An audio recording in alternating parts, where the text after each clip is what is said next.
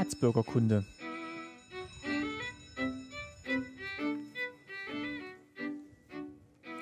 Folge 29, schönen guten Tag. Mein Name ist Martin Fischer und ich freue mich, dass ihr wieder zuhört bei Staatsbürgerkunde. Bei mir sind auch heute wieder meine Eltern Christine Fischer. Hallo zusammen. Und Lutz Fischer. Auch hallo. Hallo. Und wir wollen heute mal sprechen über Post und Briefe in der DDR, beziehungsweise darüber, wie man Nachrichten übermitteln konnte. Ich vermute jetzt mal, bei der, bei der Post war es jetzt nicht so viel anders, als man es jetzt vielleicht auch aus dem Westen kennt oder damals gekannt hat. Na, neu dazugekommen ist ja hier bei der Post, dass ja nicht nur Postartikel verkauft werden und vertrieben werden, sondern natürlich äh, Strom und, und Handyverträge und die, mittlerweile ist ja die Post auch eine Bank geworden, also man kann auch ähm, äh, Geldgeschäfte bei der Post abwickeln, also das ist schon ein Unterschied. Gut, aber das gab es ja, sagen wir mal, so in den 70ern, 80ern gab es das im Westen ja auch nicht. Ja. Aber ich schätze mal so, der, der, das Prozedere, wie man jetzt einen Brief verschickt hat innerhalb der DDR, der wird sich jetzt nicht so viel unterschieden haben. Also ich muss sagen, generell war es in der DDR so, es gab viel weniger Kommunikationsmittel. Äh, Post war eigentlich mit das Hauptmittel, um dich überhaupt mit Freunden, Bekannten austauschen zu können. Telefon hatten 0,2 Prozent vielleicht, also die wenigsten. Bleiben wir vielleicht erstmal beim Brief oder bei, bei geschriebenen Sachen. Hm. Die hat man dann verschickt, sagen wir mal, an, an die Oma oder auch in Jena haben wir Briefe geschrieben. Hat man da eigentlich immer schon mitgedacht, dass da mitgelesen wird bei den Briefen? Oder war das, war das ein Thema? Oder? Also innerhalb der DDR nicht, da, Nee. da hat man Da hatte ich keine Gedanken gemacht. Und, und ich sag mal, wenn man wirklich mit Verwandtschaft kommuniziert hat, also einen Brief geschrieben hat oder eine Karte oder so, da war auch Politik überhaupt kein Thema. Also man hat dann wirklich äh, mehr familiäre Sachen oder Treffpunkte ausgemacht, hat halt geschrieben, wir kommen dann und dann. Äh, Das, das war eher so der Inhalt dieser, dieser Post. Also innerhalb der Familie natürlich, gell. Und äh, ja, also man hat, man hat halt noch Geburtstagskarten geschrieben, Weihnachtskarten geschrieben, was ich auch heute noch tue. Und ja, bes bestimmte Dinge einfach per Post erledigt, Ja. weil alles andere äh, war halt sehr schwierig. Also wir alle hatten in, in unserer Familie kein Telefon, also es hatte niemand ein Telefon. Es gab öffentliche Telefonzellen. Ja, das gab's. Also es wurde viel mehr geschrieben, muss ich sagen. Also es war, es war wirklich so, Brief und Postkarten waren eigentlich gang und gäbe. Das haben eigentlich fast jeder in der Wohnung immer gehabt. Er hat immer Postkarten. Es gab schon fertige mit Briefmarken drauf. Die hast du immer vorrätig gehabt, schon ganz einfacherweise. Und dann äh, Post, äh, also Briefmarken und Briefe waren immer da. Ich weiß auch, man konnte dann bei manchen Fernsehsendungen konnte man dann auch immer was mit Rückumschlag hinschicken und dann konnte man sich da Informationen anfordern. Ich glaube, das haben wir auch drei, vier Mal gemacht bei, Ja. bei dem Äquivalent zur Hobbythek, was es da in der DDR Ja. im Fernsehen gab. Genau, richtig. Das Oder mit stimmt. deiner Kindersendung, mit dem äh, Genau, wo man dann Autogrammkarten von den, Kinder, L- LNT hast Kind, du. von den Kinderstars anfordern konnte. Mhm. Ja. Also es lief viel mehr über, über die Post selber ab. Und die Laufzeit war jetzt vergleichbar mit dem, wie man es heute auch noch kennt. Würde ich sagen, ein, zwei Tage, so Ja. Jena oder so, Jena weiter, ein, zwei Ja. Tage war es da. Man konnte es ja schlecht überprüfen und anrufen, ist der Brief schon da, ne? Ja, aber, aber es hat eigentlich immer funktioniert. Und für ganz dringende Dinge hat man halt, was es ja heute, was heute niemand mehr macht, ein Telegramm geschickt. Da ist man halt auch zur Post gegangen. Und wenn es jetzt, ich sag jetzt mal, ein Todesfall war oder Ja. Krankheitsfall oder so, dann hat man halt ein Telegramm aufgegeben. Aber das war schon Ausnahme. Und, Ja. und, und wenn ein Telegramm kam, dann haben alle gedacht, ach du lieber Gott, Ja. was ist denn da los? ja, das war, Das war schon- das war meistens keine gute Nachricht, Nee. sag ich mal. Mhm. Höchstens mal Telegramm, wenn Westbesuch kam, da ging ab und zu mal Telegramme hinher, wenn irgendwas gefehlt hat, irgendwelche Unterlagen oder so, da musste man das mal machen. Musste aber, man schnell reagieren. Ja. aber das waren eigentlich wirklich die Ausnahme. Die Kommunikation in der DDR war jetzt wahrscheinlich auch weniger aufregend als, als jetzt meinetwegen der Kontakt mit dem Westen. Konntet ihr euren Verwandten oder Bekannten im Westen Briefe schreiben? Ja. ja. Das haben wir gemacht. Und hat man darauf geachtet, was man da reinschreibt? Ich glaube schon ein bisschen, ja, ich glaube schon ein bisschen. Und es hätte auch, es hätte jetzt auch überhaupt keinen Sinn gemacht, mit denen, sage ich mal, politisch zu kommunizieren oder so. Also es waren, Ja gut, aber manchmal schreibt man ja vielleicht auch, heute war wieder blöd, weil es gab das und das nicht. Und meistens hat man sich bedankt für ein Paket, was gekommen ist und hat natürlich reingeschrieben, dass, dass man sich sehr gefreut hat und so. Dann hat man geschrieben, ich meine, wir hatten ja alle dann gleichzeitig unsere Kinder, meine Cousine und ich, dann hat man halt geschrieben, wie es denen so geht.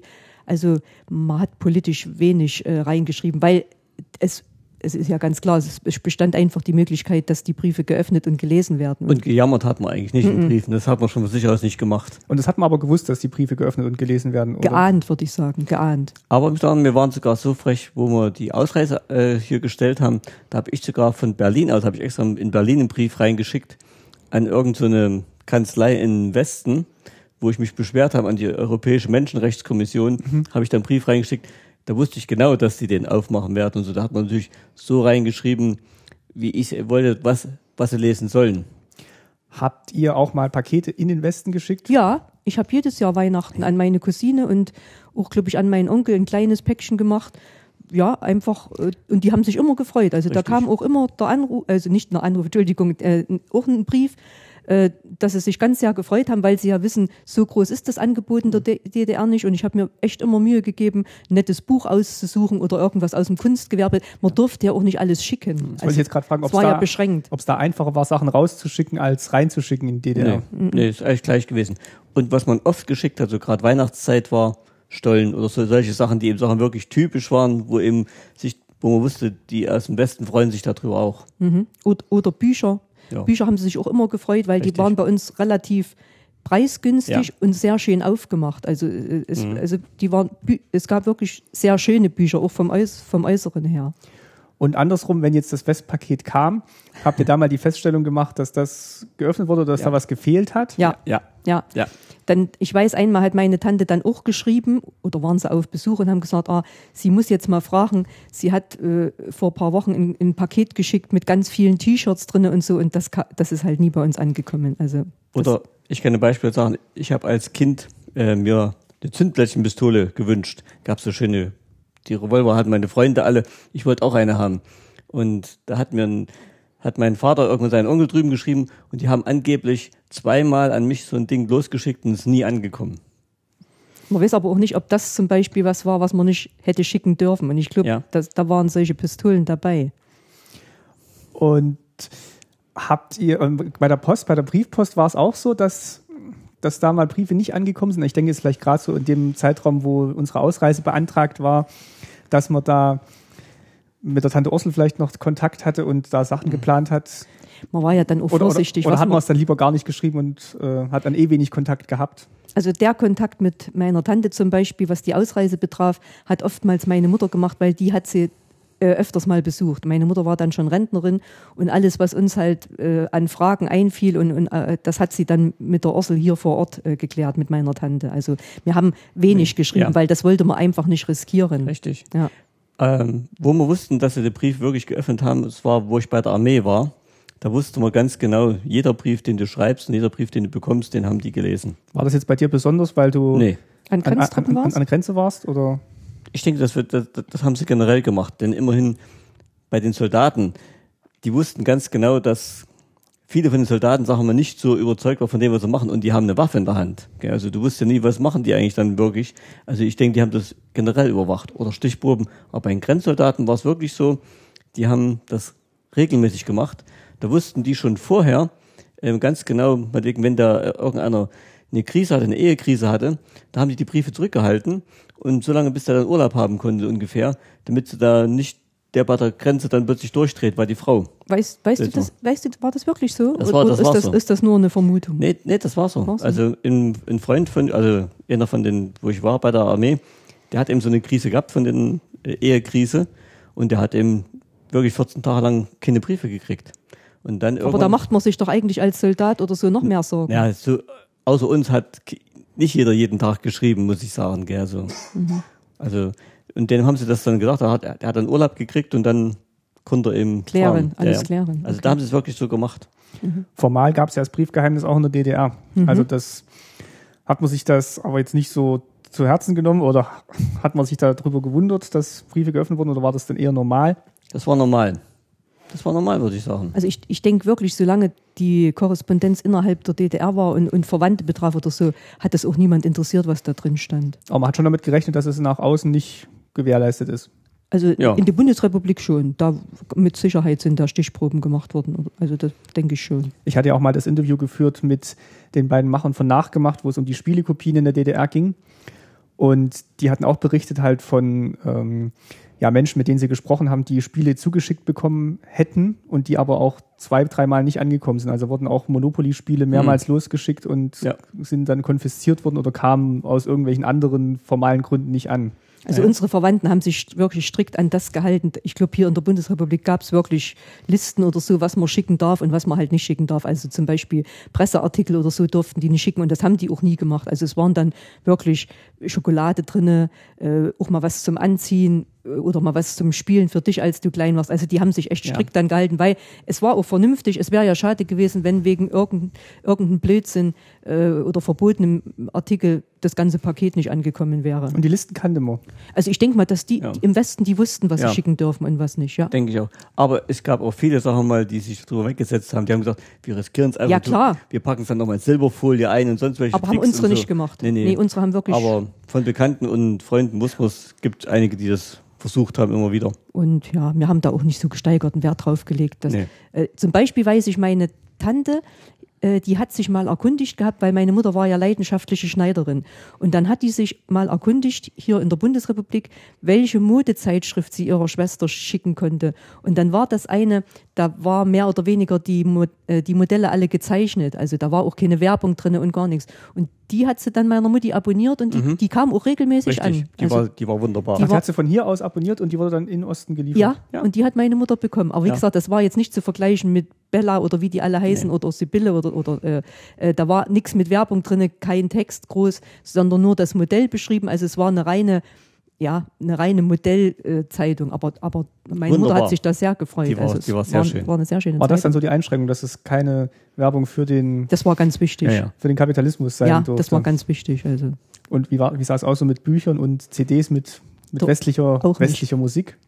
auch nicht. Äh, doch, ab und zu gab es mal C äh, CDs, gab es nicht Schallplatten, Schallplatten, damals. ja. Und wenn so eine äh, Platte vom Westen äh, aufgelegt wurde, dann standen riesen Schlangen an den Schallplatten, da wussten schon vorher die Leute. Ja, ja, aber Nee, er meint jetzt geschickt. Ach, schicken, ach, schicken. Also unsere haben es nicht getan. Nee. Wie war es denn mit Geld? Durftet ihr Geld geschickt bekommen, also Westgeld, um zum Oh. im Intershop einkaufen gehen zu können? Das hat eigentlich keiner gemacht. Die haben das Geld mitgebracht und haben es dir gegeben. Aber Geld schicken, also wüsste ich nicht, wer das Also ich gemacht glaube, hat. ein, zweimal hat mein Onkel auch meinen Eltern mal was geschickt und es kam auch an, aber wie gesagt, es war halt ein Risiko und das, das ist ja, das Risiko Ja. ist ja genauso jetzt, äh, wenn du, wenn du irgendjemand Geld schickst, musst du damit rechnen, dass es halt nicht ankommt. Wie auch immer die Leute das entdecken, aber äh, Gut, aber da muss es ja eher mitrechnen, dass es systematisch Post geöffnet wird. Ja. Also war Geld was, was man schicken durfte oder eigentlich eher nicht? ich glaube äh, Nee, eher eig- nicht. eig- Eigentlich nicht. Eher nicht, nee. mhm. Und zum Beispiel so Comicbücher und sowas, was eben für Kinder gut gewesen hat, durfte man auch nicht schicken. Mhm. Also das war auch ganz verboten. Mickey Mouse und sowas. Also Presseartikel eigentlich Ja. generell.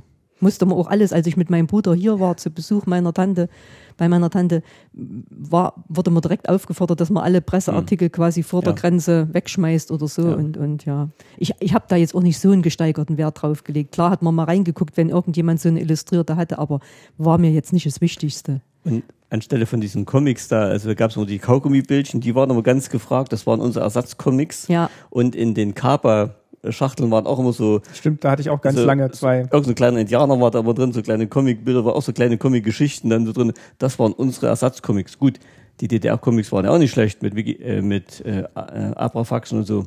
Aber da hab- waren alle ganz heiß drauf auf diese Kaugummibilder. Was dann späterhin möglich war, wenn man ein bisschen Westgeld hatte, gab es ja dann die Intershops und da gab es dann, glaube ich, auch ein oder zwei Strickhefte. Und ja, meine Mutter und ich, wir haben dann immer, also die, die hat ja auch bloß zwei oder drei Mark gekostet und, und irgendwie hatte man die zwei oder drei Mark immer oder hat, oder hat sie sich gespart. Und die haben wir uns dann eigentlich ziemlich regelmäßig geholt im Intershop, dies, dieses Strickheft. Wie oft habt ihr denn Post bekommen von euren Verwandten oder Bekannten aus dem Westen? War das jetzt hauptsächlich tatsächlich zu Weihnachten? Ja, also so, so rege war, ich sag mal, vielleicht zwei, drei Briefe im Jahr oder so. Und Mehr- Pakete dann auch Ostern, Feiertage, ja, Geburtstag? Ja, so. Ja. Also verstärkt Weihnachten. Geburtstag, Ostern war gar nicht so. Aber es war jetzt nicht so eine regelmäßige Belieferung mit. nein, Nee. Mit nee, Sachen. nein. Und bei uns überhaupt nicht. Also meine Familie, wir hatten auch einige Onkels im Westen, von denen kam eigentlich gar nichts. Also da haben wir kaum Beziehung gehabt. Die ersten Sachen, die ich aus dem Westen bekommen habe, das war, wo ich in die Familie von die Christine gekommen bin.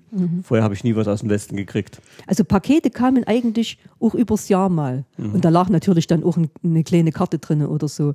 Aber große Briefe kann ich mich jetzt nicht erinnern, dass sie so viel geschrieben hätten. Also, aber Pakete kamen schon. Äh, also nicht nur Weihnachten, nicht Mhm. nur Weihnachten. Kam auch zwischendurch mal was. Kommen wir mal zum zweiten wichtigen Kommunikationsmittel, zumindest der damaligen Zeit, ähm, das Telefon. ich vermute mal, zu der Zeit war es im Westen schon weiter verbreitet. Also da hatten, glaube ich, schon mehr Leute ein Telefon als im Osten. Du hattest vorhin gesagt, das war verschwindend gering, der Prozentsatz in der Bevölkerung, der überhaupt ein Telefon hatte. Also wenn ich mal anfange, äh, in der Kindheit, da haben wir ganz selten mal telefonieren müssen oder so. Da sind wir zwei Häuser weitergegangen zum Bäcker und haben dort gefragt, ob wir mal telefonieren dürfen. Und die Frau war total unfreundlich. Also die hat es ganz ungern gemacht. Klar, da kamen ja rundherum alle Nachbarn mal zum Telefonieren. Das hat die natürlich dir schon genervt. Aber Telefon hatten wirklich ganz, ganz wenige. Wen, so, hat man, wen hat man denn dann angerufen vom Bäcker aus? Ich kann es dir gar nicht mehr sagen, wen man angerufen hat. Also ich wusste genau, ich musste zweimal musste ich hingehen. Irgendwo im Krankenhaus war mal irgendjemand. Und da musste man das Krankenhaus anrufen. Das war es, glaube ich, mal. Aber es war ganz selten. Oder wo damals ähm, äh, die Christine im Krankenhaus lag mit dir, wo zur, zur Entbindung, da habe ich auch nicht, nicht fragen können, bin ich immer vorgelaufen an die Telefonzelle, an der Ecke und habe da dort jede Viertelstunde angerufen und eine halbe Stunde, bis dann die Schwester gesagt hat, ich soll mir jetzt Ruhe geben und soll erst früh morgens wieder anrufen. Aber da habe ich wirklich bestimmt sieben, acht Mal hintereinander angerufen. Aber da musstest du wirklich hinlaufen. Oder wo es ähm, losging ähm, mit, äh, wo die Christine schnell ins Krankenhaus musste, bin ich hochgelaufen in zwei Stockwerke höher. Der hat ein Telefon gehabt. Also du wusstest ja, schon, wir hatten ein Telefon. Und Krankenwagen angerufen dann, gell? Ja. Also das hat man krank. Und bei mir war es so, meine Mutter hat ja in dem kleinen Lebensmittelgeschäft gearbeitet in unserem Haus. Hm. Und da konnte man halt mal unten anrufen, dann sind die schnell hochgekommen und haben halt meine Mutter ans Telefon geholt oder so, als ich in Jena studiert ja, habe und, und genau. ich musste halt mal irgendwas schnell äh, loswerden oder, oder äh, erledigen. Das haben die dann gemacht. Also das war unser Vorteil. Also wir hatten die, dieses Lebensmittelgeschäft im, im Haus und die hatten halt ein Telefon. Aber Warum hatten denn so wenige ein Telefon? Mussten wir da auch wieder einen Antrag stellen? Ja, und zwar die Wartezeit war mindestens so lang wie auf ein Trabi oder auf ein Auto. 10, 15 Jahre hast du auf ein Telefon gewartet. Da hast du genau einen Antrag gestellt und du musstest oftmals noch begründen, warum äh, du ein Telefon brauchst und so, aus beruflichen Gründen so. Das ist in dem Film Sonderlee wirklich gut beschrieben, das war so. Der hieß immer, wer ein Telefon hat, ist entweder bei der Stasi oder hat Beziehung. Oder ist Arzt. Ja. Also Ärzte, hat, Ärzte hatten so Richtig. viele, ich weiß, ein Telefon. Ja. Und, und ein paar Betriebsdirektoren hatten ein Telefon. Genau. Und ja, natürlich Geschäftsinhaber, also die hatten alle ein Telefon in der Stadt, das muss man sagen. Aber die konnten dann auch wenig Anrufe von Kunden bekommen, wenn die Kunden selber kein Telefon Eigentlich auch, ja. Es waren dann wirklich nur Geschäfts, Geschäftskontakte, die man da hatte. Ja klar, also jeder hat versucht, sagen wir mal, von der Arbeit aus anzurufen, solche Sachen, wenn du gerade Behörden Ja, anrufen ja. musst. So wurde dann wirklich von der Arbeit gemacht. Wo ich dann in der Schule gab es ein Telefon, wo ich Lehrer war, äh, in den zwei Lehrerzimmern. Da bin ich da mal runter ins eine Lehrerzimmer gegangen und habe von dort aus angerufen. Und dann später, wo ich in der Industrie war, da hast du ja so ein Telefon gehabt. Also auch nicht jeder, so wie es jetzt hier ist, jeder hat sein eigenes Telefon in der Firma, gab es auch nicht. Da gab es pro Eins Abteilung im ein. Telefon. Ja, ja, eins im Zimmer. Und da musstest du, und da haben natürlich alle da mitgehört, wenn du da telefoniert hast. Gell? Also das war ja auch nicht so, Aber man musste auch nicht so tel viel Nee. telefonieren. es gab nicht viel.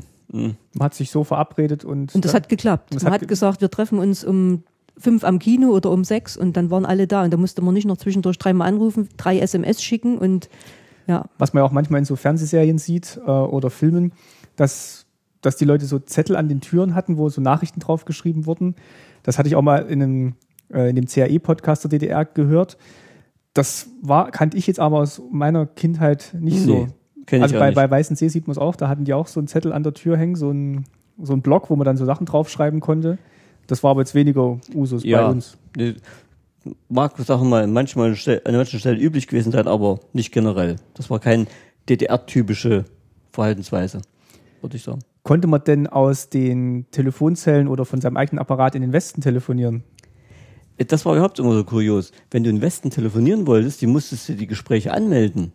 Du musstest sagen, äh, hast du Telefonzentrale angerufen, hat in Gesprächen auch sowieso, und dann musstest du manchmal stundenlang warten, Ja. bis, bis du dann erstmal das Telefongespräch dir zurückgekriegt hast. Das heißt, das heißt, du bist zu fremden Leuten gegangen, hast gesagt, du willst ein Telefongespräch im Westen führen, und da saßt du manchmal da ein paar Stunden, bis du dann einen Rückruf gekriegt hast. das kommt zum Beispiel gut in dem Film Der Turm. Die wartet ja auch immer auf einen Ja. Anruf von ihrem Mann, der da abgehauen Also du hast da, ja. du hast da angerufen zur Zentrale, hast gesagt, ich Ja. würde gern, Amt, ein Amt, ja. ich würde gern mit meiner Schwester in, Ja. in, in München sprechen. Ja? Dann sagt die, alles klar, wir rufen zurück. Genau, ganz genau. Und was haben die dann in der Zwischenzeit gemacht? Ein bisschen recherchiert, wer, wer da wen anrufen will. Da haben sie das Telefon, äh, da haben sie das Tonbandgerät äh, vorbereitet, würde ich sagen.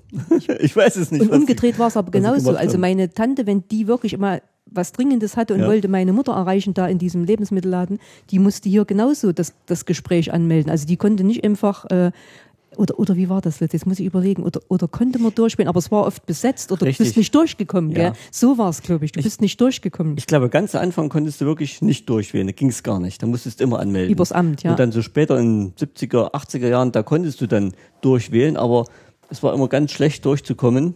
Es ging eben offensichtlich. Und mir fällt gerade noch ein, in den Postämtern gab es auch öffentliche Fernsprecher. Und zwar, da gab es welche für Ortsgespräche und welche auch für Ferngespräche. Stimmt, stimmt. Und bei den Ferngesprächen, da war richtig auch ein Stuhl zum Beispiel manchmal drin, da bist du immer an den Schalter gegangen, wo auch Telegrafen angenommen wurden, T- Telegramme. Und da hast du gedacht, du möchtest ähm, ein Ferngespräch nach da und dahin führen.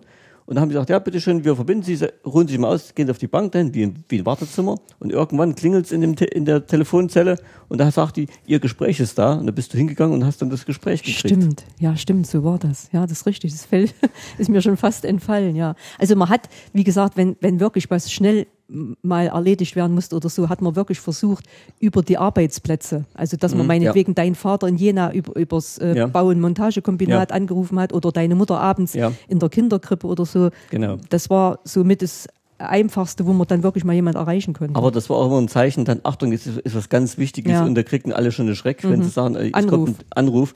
Das war schon was Ungewöhnliches. Also alles lief eigentlich über Brief und äh, Postkarte, aber Anruf war immer Achtung, da Nicht- kommt was. Nicht zu vergleichen mit heutigen Anrufen und Nee. Mitteilungsmöglichkeiten. Und, und, und Länge von Telefongesprächen. Ja. Ja, oder, oder nur mal mitteilen, ich bin jetzt auf dem Weg. Ne?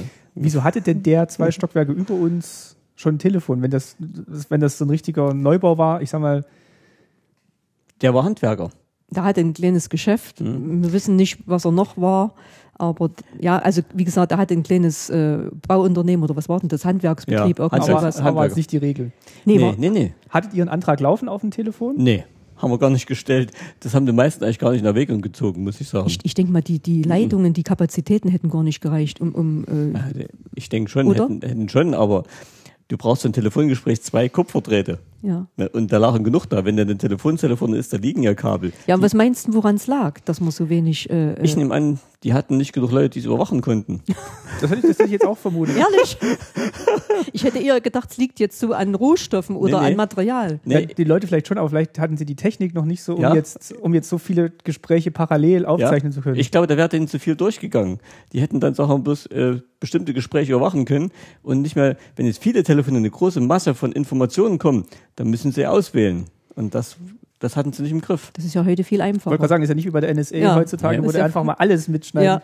Ne, Heute, heute macht sie die Technik, sagen wir, äh, die Technik, die filtert ja schon Worte raus und, und, und wenn ein Wort in einem Telefongespräch oder einer E-Mail vorkommt, Hm. dann wird die schon mal dieser eine Vorgang, sagen wir mal, schon aufgenommen, automatisch. Das geht ja automatisch. Und Ist aber, auch, ist aber auch erschreckend. klar, erschreckend. Also, also ja. äh, Ja, ich also will jetzt nicht sagen vergleichbar, aber es ist erschreckend. Nee, wir wollen ja vielleicht immer noch eine Folge zum Thema Stasi machen, aber also das, was jetzt rausgekommen ist bei dem NSA-Skandal, ich glaube, da hätte sich die Stasi gefreut, wenn sie das alles hätte machen können. Hätten, hätten Ja. die viel einfacher alles haben können Ja. an Infos, also wirklich. Und, äh, und, fast, und fast noch legitim.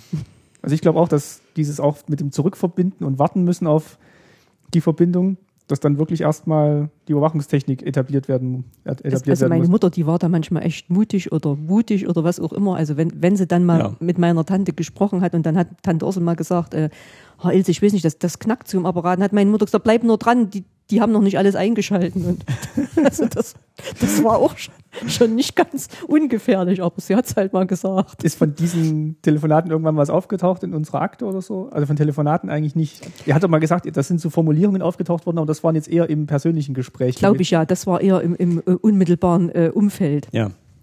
Also von Telefongesprächen, wie gesagt, wir haben wenig telefoniert. Also da gab es nicht viel. Und in der Zeit der Ausreise, also Mhm. äh, klar haben wir da ab und zu mal mit jemandem telefoniert, aber sicher nicht irgend sowas Nee. besprochen. Das hat man Nee. nicht gemacht. Hatten wir dann eigentlich mit der Oma telefonisch noch Kontakt, sagen wir in der Zeit von ja, Anfang 89 bis dann Mauerfall und Ja. danach? Äh, die erste Aktion, die wir gemacht haben, wo wir rübergekommen sind, wir haben dann ziemlich schnell der Mutter ein Telefon besorgt. Nee, nee, das, nee, nee muss ich jetzt, muss ich jetzt mal Nee, einhaken. das- Es war ein das- bisschen anders. Das war nach der Wende. war ein bisschen anders. Also äh, bis zur Wende äh, oder auch, noch lange danach haben wir es wirklich über den Laden gemacht. Das weiß ich noch. Das war auch noch nach der Wende. Mhm. Haben wir noch HO angerufen. und Ein Jahr lang vielleicht. Ja, 90, Naja. 91. Naja. Dann hatte meine Mutter Telefon und dann ist er aber umgezogen in, äh, in eine Neubauwohnung und da waren auch noch die Kabel nicht so, ähm, wie soll ich sagen, nicht die Masse verlegt. Mhm. Und da habe ich dann, da hat sie dann äh, eine ganze Zeit so ein großes äh, Handy gehabt. Ja, ja. Da hattest du so ein. Das Ja. haben, haben wir dann von, Ja. äh, haben wir dann bezahlt und, und, und da ist sie ganz gut damit zurechtgekommen. Und dann hatte ich mal Klassentreffen. Äh, ich weiß nicht, ob es daran lag. Und, und mein Klassenkamerad war bei der Telekom und so. Und dann habe ich gesagt, ah, meine Mutter wartet jetzt schon über ein Jahr. Und vier Wochen später hatte die einen Telefonanschluss. Ich weiß jetzt wirklich nicht, ob es an dem Klassenfreund Kamerad lag, an Vitamin B oder ob, ob sie auch so dran gewesen wäre. Aber ähm, in der Altbauwohnung ging es schnell, da lagen halt schon diese Kabel. In der Neubauwohnung hat es dann auch noch mal ein bisschen gedauert. Aber ich muss sagen, das war für mich überhaupt so ein Phänomen, dass wir hier im Westen in den Laden gehen konnten, konnten sagen, wir möchten gerne ein Telefon haben. Und das hast du gleich mitge mitgekriegt. Post. Bei der Post damals. Bei der Post, ja, bei der Post. Und, und da hast du, sagen wir, gleich das Telefon mitgekriegt. Und da haben die gesagt, ja, warten Sie mal eine halbe Stunde und dann funktioniert das. Da musstest du noch diese SIM-Karte reinstecken und so. Und das haben wir dann mitgenommen an die, die, die für die Mutter. Und haben wir innerhalb wirklich einer halben Stunde ein Telefon gehabt, was ging. Ah, das war so Mitte der 90er, äh, äh, Ja, da, klar. als das aufkam. Ja. Aber unser erste Festnetz, sag ich mal, das ging noch über die Post und Ja. da musste auch jemand äh, kommen und, und das natürlich anschließen und so. Das mit den Handys und so, das kam ja erst ein bisschen später. Ähm, während, als wir da angerufen hatten, also wo wir dann ausgereist waren, Ja. das ging dann problemlos. Oder mussten wir dann, mussten wir dann auch wieder warten. Am Anfang schon. Ja. Wir waren ja im Sommer da, so 89. Und da weiß ich noch, da hat dann, dann die Ursel dann auch äh, immer das Gespräch angemeldet und dann saßen wir bei ihrem Wohnzimmer und haben gewartet, bis irgendwann dieser Rückruf kam. Und, und ja, dann musste, musste man ja auch Glück haben, dass die Oma da war, gell? wenn das dann endlich Ja. in dem Laden geklappt hat. Also es war nicht ganz einfach, aber ja. Wir haben damals, Gott sei Dank, ich bin sehr, sehr dankbar. Meine Mutter hat ja zu der Zeit sehr viel mir geschrieben und ich natürlich ihr. Und das sind schon irgendwo Zeitdokumente, finde ich. Und ich bin sehr froh, dass ich das auch alles aufgehoben habe. Also so die ersten Briefe, wie seid ihr angekommen, wie seid ihr aufgenommen worden. Und das, das haben wir alles. Und sie hat meine Briefe aufgehoben und ich ihre. Und das finde ich Und die sind auch alle durchgekommen. Ja, Ja, ja, ja. Ja. Da hat man nicht den Eindruck gehabt, dass die gelesen Nee. wurden. Das Ne- war ja schon Wendezeit, wenn du so willst, Martin. Das war ja, Und die Stasi hatte immer so schön zugeklebt, wenn sie ja gelesen gemerkt hätte das, glaube ich, Nee. niemand. haben. Also, ja, glaube ich auch. Wenn sie gelesen haben, die haben das so gemacht, das hättest du nicht gemerkt. Und ich, ich muss sagen, es sind eigentlich wenig Briefe weggekommen.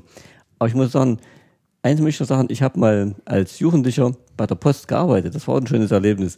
Da bin ich mal zu spät gekommen, als Jugendlicher mir einen Ferienjob zu suchen. Und da haben sie mir als letztes angeboten, ich kann bei der Post Briefe austragen. Habe ich für drei Wochen, habe ich mal gemacht. 100, Eu 100 Mark damals nur bekommen. Also es war ganz schlecht bezahlter Job.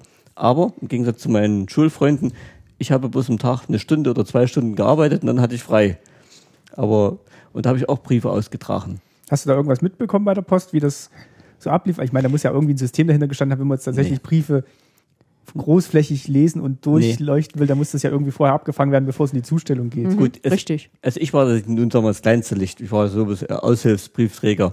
Ähm, wir haben, wenn wir reingekommen sind in die Post, da hat jeder sein Fach gehabt und da hast du deine, deine ganzen Briefe gehabt und die hast du dich erstmal hingesetzt und hast die Briefe sortiert nach äh, Straßen und nach Hausnummern und hast die dann schon so päckchenweise auch zusammengebunden und dann bist du eben mit den Briefen losgezogen und hast die verteilt. Aber die Briefe, die ins Fach gelegt waren, die waren ja vorher schon alle Wollte ich gerade sagen, die wären ja Das krieg- schon, die wären ja schon da kriegst- gewesen. Das kriegst du gar nicht mit. Du, du kriegst die Briefe, die du eben auszutragen hast und wo die herkommen und wann die kommen. Da wäre es mal interessant zu wissen, wie es tatsächlich Keine Chance. Ja, einen Brief einlieferst auf der Post oder in den Briefkasten wirfst. Hat, da, da, da hast du keinen Einblick gehabt. ähm, ich muss sagen, man hat sich wirklich auch gefreut, wenn man Post bekommen hat, also Briefpost, sag ich mal, weil äh, heute denkt man ja schon manchmal, wenn man kommt, oh Gott, der Briefkasten ist wieder voll mit Ja, Werbung und ja. mit Prospekten und mit Angeboten und was will.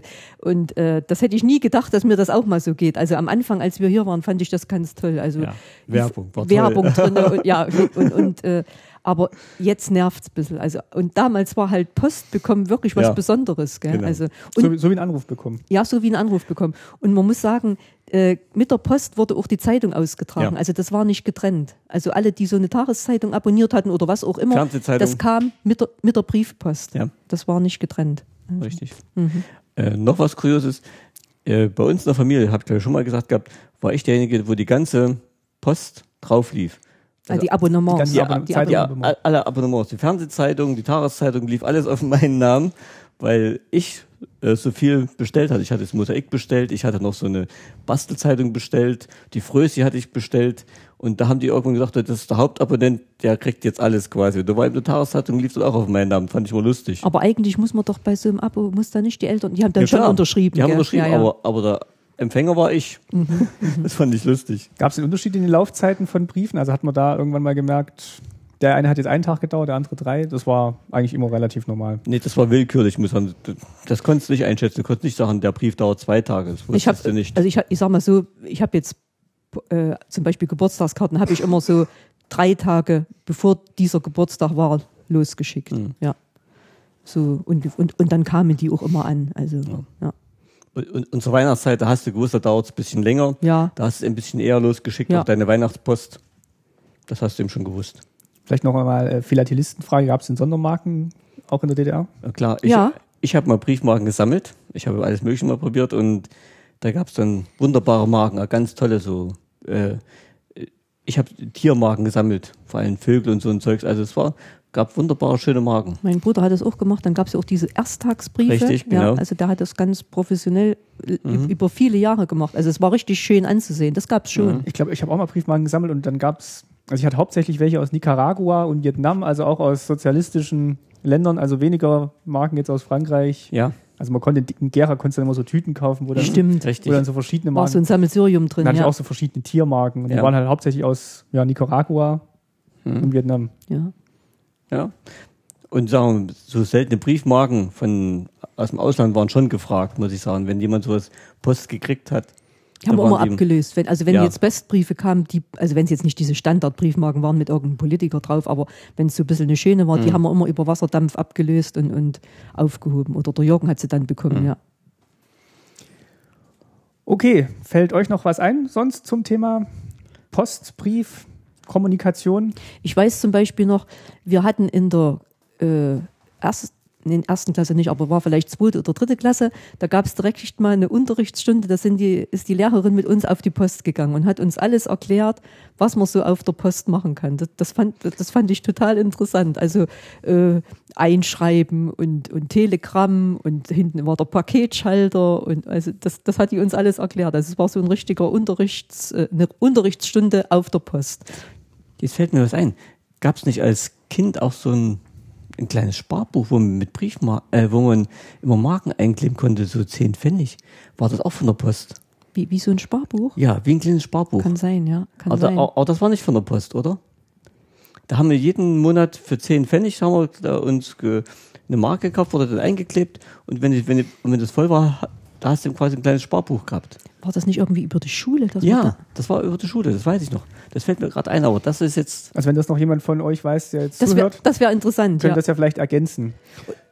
Und da können wir nämlich auch ähm, gleich mal die Über... Oder wolltest du noch? Äh, Ich wollte nur sagen, es gab äh, im, im Spielzeugwarenladen gab es auch ein Postspiel und damit habe ich mich unheimlich gerne beschäftigt. Also war dann so ein kleiner Poststempel Ja. dabei, also und, und ganz kleine Briefumschläge und das, das haben wir sehr gerne gespielt. Also einfach Post gespielt, sag ich mal. Weil dann können wir nämlich jetzt gleich auch noch die Überleitung machen zu ein paar Kommentaren, die wir bekommen haben. Und über einen haben wir uns die Woche ja schon unterhalten. Da hat uns eine Hörerin geschrieben, eine sehr lange E-Mail. Ähm, vielen Dank nochmal dafür. Und ein Punkt da drin, da ging es um äh, Beutel oder Plastikbeutel, Ja. die, ähm, die gesammelt werden, beziehungsweise die von Menschen, die aus dem Osten kommen, eher gesammelt werden als welchen aus dem Westen. Also es sind jetzt Beutel, die man halt beim Einkaufen bekommt oder beim, wenn man, wenn man Schuhe kauft oder wenn man Kleidung kauft. Und also ich es ist tatsächlich so, dass, dass wir die aufheben. ja. Ja. Wir, wir haben eine Riesensammlung Also da ich- unten drin. Ich muss sagen, ich arbeite jetzt an mir. Ich habe meistens einen Stoffbeutel dabei. Ja. Äh, wo ich dann sage, brauchen Sie nicht einpacken oder so, äh, es geht so, aber, aber manchmal geht es halt nicht so, sag ich mal. Gell? Also wenn man jetzt zum Beispiel so einen Stoffbeutel dabei hat, dann hat schon irgendwelche äh, Obst und Gemüse drin, dann kann ich natürlich da oben drauf nicht noch einen Pulli packen oder so. Aber ich überlege gerade, Lutz, wie, ist es denn in der DDR eingepackt worden? In Packpapier, Ja, das gell? wollte ich gerade sagen. Also in der DDR hat jeder eigentlich ein Netz gehabt oder eine Beuteltasche hießen die. Ja, so Beuteltasche. Beuteltaschen, das waren Stoffbeutel. In diesen schönen Batikmustern.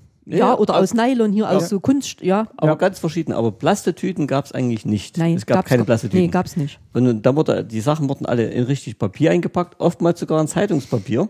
Und dann kam die eben in diesen Stoffbeutel oder in Ja. dieses Netz rein. Ja, stimmt. Muss sagen. Und wenn du mal aus dem so ein Plastikbeutel hattest aus dem Westen, in dem Westpaket oder so, die wurden natürlich aufgehoben, gell, und die wurden natürlich schön gefaltet und die hast du dann ähm, nur zu so, besonderen Anlässen genommen. Mein Vater hat sich immer gefreut, wenn so Ja. eine Tüte drin war. Also, es ist so albern, wie es heute Ja. klingt, aber der hat sich da riesig drüber gefreut. Ja, Ich habe ihr zurückgeschrieben, ich habe auch mal einem Kollege, und ein Kollege hat mir mal zum Transport von, von einer Jacke, glaube ich, ähm, abends nach, nach der Arbeit eine, so eine Plastiktüte geliehen. Die habe ich am nächsten Tag wieder zurückgebracht, da war er ganz verwundert und hat gemeint, er hätte nicht zurückgebraucht. Oder aber nee, aber das ist wirklich ganz, ganz typisch, glaube ich, für Ja. Leute aus dem Osten, dass die halt die, die Tüten dann aufheben oder Beutel aufheben. Ja, es ist ja auch manchmal so, dass, man, dass du auch, wenn, wenn du da bist und sagst, hast du mal eine kleine Tüte, ich Mhm. muss das und das noch einpacken. Also von daher hebe ich schon ein paar auf. Wie gesagt, ich versuche es echt zu reduzieren, weil es, es ist schon eine Umweltsünde, äh, wenn, wenn jeder Laden einem so eine, so eine Tüte mitgibt. Das gell? kam natürlich noch dazu, sagen wir so in 80er, 90er, da wurde ja dann auch Ja. die Umweltbewegung groß und dann wurde auch gesagt, ja, besser immer keine Tüte mitnehmen, sondern selber eine mitbringen. ja. Aber, aber da war DDR schon weiter. Die haben schon immer, immer diese Stoffbeutel gehabt oder richtige Netze.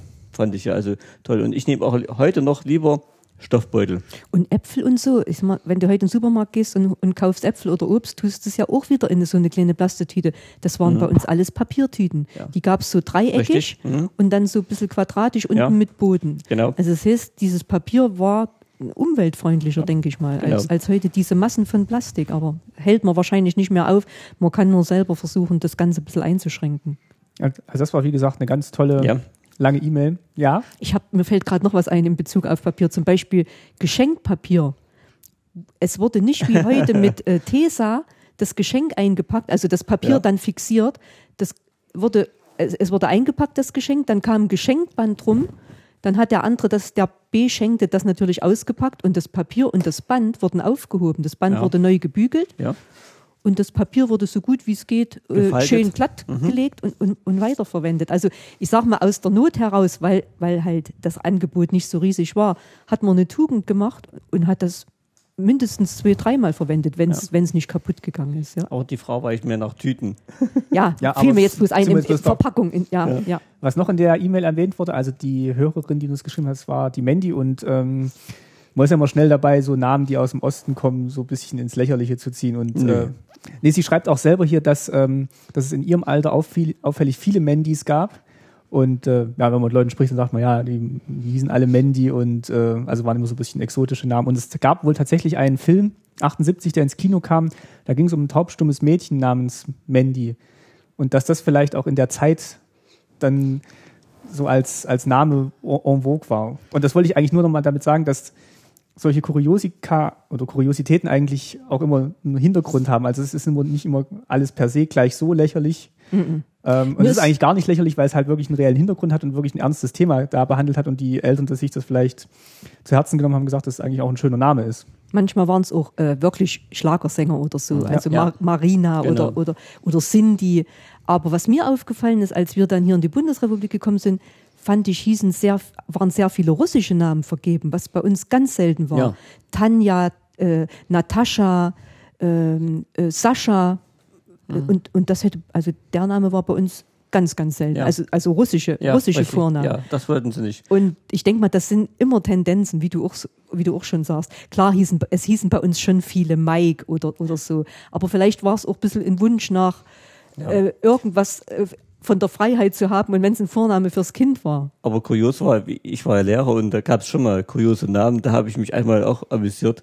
Da, ich komme in die Klasse rein, habe mir so den Namen vorgelesen, damit ich weiß, wer wo sitzt. Und da hieß einer Roger. Ich sage, Roger, keiner meldet sich. Ich sage, ist der nicht da, Roger? Der heißt Roger, haben sie mir dann hinterher gesagt. Also die haben manchmal auch Namen vergeben, wo sie gar nicht wussten, wie sie die eigentlich richtig benutzen sollen, Ja, ja. aussprechen sollen. Das war, das war dann lustig wieder. Und das fand ich wirklich auch nochmal interessant hier in der E-Mail. Man ist immer schnell dabei mit so Urteilen oder Vorurteilen Menschen gegenüber aufgrund des Namens oder äh, und verbindet dann mit dem Namen auch eine Herkunft oder so eine Sozialisation und das äh, ist eigentlich ganz, ganz selten Ja. in Übereinstimmung mit der eigenen, mit dem eigenen Vorurteil. Das stimmt. Aber ich muss sagen, in der DDR war es wirklich so, weil du eben nicht reisen konntest und so, da hat man versucht, sagen wir mal, mit so exotischen Namen zum Beispiel das Ganze wieder ein bisschen auszugleichen. Von meinen Geschwistern, die haben ihre Kinder alle wirklich die, die verrücktesten Namen gegeben. Da hat sich dann mein Großvater mal richtig gefreut, als wir dich Martin genannt haben, haben wir gedacht, endlich wieder mal ein deutscher Name in der Familie. Aber ich glaube, es gibt, also äh, ohne das jetzt ausweiten zu wollen, es gibt immer Verschiebungen miteinander. Ich sag mal, wer nennt sein Kind heute noch Brigitte Ja. oder, oder äh, Ja. Anneliese oder so? Das waren halt Namen äh, unserer Großeltern, Vornamen unserer Mhm. Großeltern. Heute kommt es wieder ein bisschen, äh, weit, heute heißen Kinder auch mal wieder Paul und, und äh. Pauline oder so. Aber das sind immer äh, s- ja, wie so- Modeerscheinungen. Modeerscheinungen, richtig, Genau. richtig. Ja, ich denke auch so. So alte deutsche Namen kommen jetzt, glaube ich, auch, ja, ja, sehr. auch Komm, wieder. Ja. Die hatten vielleicht dann auch, ja, ich weiß nicht, ob das jetzt noch mit dem, mit dem Krieg zusammenhing, ob man dann eher so ein bisschen sich davon gelöst hat, weil dann auch viele, viele Namen vielleicht auch belastet waren. Und dass man die dann, dass man die dann vielleicht eher durch ähm, Namen aus anderen Ländern ersetzt hat, um halt da so ein bisschen weltoffen auch zu werden. Jetzt muss ich mal fragen, äh, war das so ein Name, bei, weil die Mandy das schreibt? Also me meint sie, sie ist da irgendwie. Äh, äh, Nee, sie schreibt, sie schreibt das so nicht, aber das, äh, wenn man jetzt mit, mit Leuten hier spricht, dann gibt es schon so, ein- so ein paar Namen wie ähm, ja, Cindy, Mandy. Bei den Jungs ist es dann ähm, Mike, Mike, genau. ja. Ähm, wo dann immer gleich in so eine Schublade gesteckt wird, ah, der kommt, der kommt bestimmt aus dem Osten. Und also man selber kann ja für den Namen immer aller, am allerwenigsten. Stimmt, manche, oh, Ronny, Ronny Oder war Ronny- auch sehr verbreitet. Ronny. Ma Marcel hatte ich in der Klasse, also wirklich auch, also das ist kein, also es, den, den gibt's, den gibt's dann auch hier öfters, den Namen. Aber es gibt halt so ein paar Namen, da wird man immer gleich in so eine Schublade gesteckt. Und ah ja, du kommst ja bestimmt aus dem Osten und äh, sind halt Unwissende. ja, wie gesagt, weil man selber kann ja auch nichts dafür. Und ich, Richtig. Ich mal, das mit dem, mit dem, mit dem Kevin, was dann in den 90ern losging, Ja. Ist auch nicht viel besser. wo ich jetzt auch eine, einen Podcast gehört habe, äh, D-Radio Wissen Hörsaal, wo dann wirklich auch Lehrer dann schon da gedanklich schlechtere Noten verteilen, weil die, weil Ach was. Kevin dann aus einem schwierigen oder aus, äh, aus einem ja, bildungsfernen Niveau dann eher kommen, weil sich die Eltern da nicht so viele Gedanken gemacht haben. Und wenn jetzt jemand irgendwie Ottokar oder weiß ich nicht, also so, so ein Friedhelm. Friedhelm heißt, dann ist der schon mal ein bisschen besser angesehen oder gedanklich wird er schon mal ein bisschen besser bewertet. Ich sag mal, man kann es man kann's vielleicht teilweise so assoziieren, aber, aber man kann es nicht äh, generell so Verallgemeinern. sagen. Nee, Mhm. kann man nicht, kann man nicht. Gut, dann wollte ich euch noch ans Herz legen, äh, guckt mal bei der letzten Folge noch äh, zum Thema Arbeit, da hat der Abrafax ganz viel noch geschrieben und ergänzt. Ähm, das möchte ich jetzt hier nicht alles vorlesen, das äh, sind wirklich sehr detaillierte Ergänzungen noch zu unserer Folge, also da könnt ihr auch mal reinlesen, das ist bei den Kommentaren zur Folge Arbeit. Und ja, Ich wollte nur noch mal ganz kurz sagen, also wir haben uns sehr gefreut über die lange E-Mail von Mandy. War aus München, glaube ich, gell? oder lebt jetzt in München oder äh, aus. Bayern Ba- zumindest. Bayern irgendwo, also Ja, also vielen Dank. ja, Hammer. vielen Dank. Und wir freuen uns natürlich auch, wenn ihr uns schreibt oder Kommentare schickt. Ähm, wir versuchen das alles zu thematisieren, zu beantworten, ähm, sei es auf der Website oder äh, wenn wir drüber sprechen können, dann auch hier im Podcast. Und wenn ihr Vorschläge habt zu neuen Themen oder vielleicht auch selber Spezialisten kennt ähm, oder selber einer seid zu Themen, die wir hier noch nicht behandelt haben und denkt, äh, da könnten wir mal drüber sprechen und hättet auch Lust darüber zu sprechen, dann meldet euch, weil wir, wie gesagt, ja natürlich auch nicht zu allen Themen Bescheid wissen, die jetzt in der DDR vielleicht noch von Interesse wären für, für euch. Und wenn ihr da jemand seid oder jemanden kennt, würde ich mich freuen, wenn ihr euch da meldet und dann können wir vielleicht mal zusammen drüber sprechen.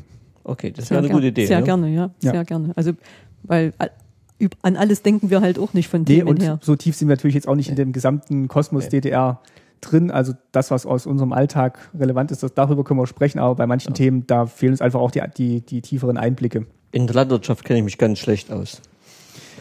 Gut, also wenn da jemand in der LPG war, dann gerne melden, dann machen wir da mal eine Folge dazu. Ja, ich könnte mir auch vorstellen, dass in Großstädten bestimmt noch andere Themen, Themen ja. Äh, äh, zustande kämen, als jetzt vielleicht bei uns in, in Kleinstädten und in der Provinz. Also. Zum Beispiel, wo wir auch wenig Einblick haben, sind solche ähm, bisschen Außenseiter. Szenen, ja, so Szenen, ja. So, es gab auch Punker in der DDR, Ja. gell? also da habe ich nun überhaupt keinen Zugang zu.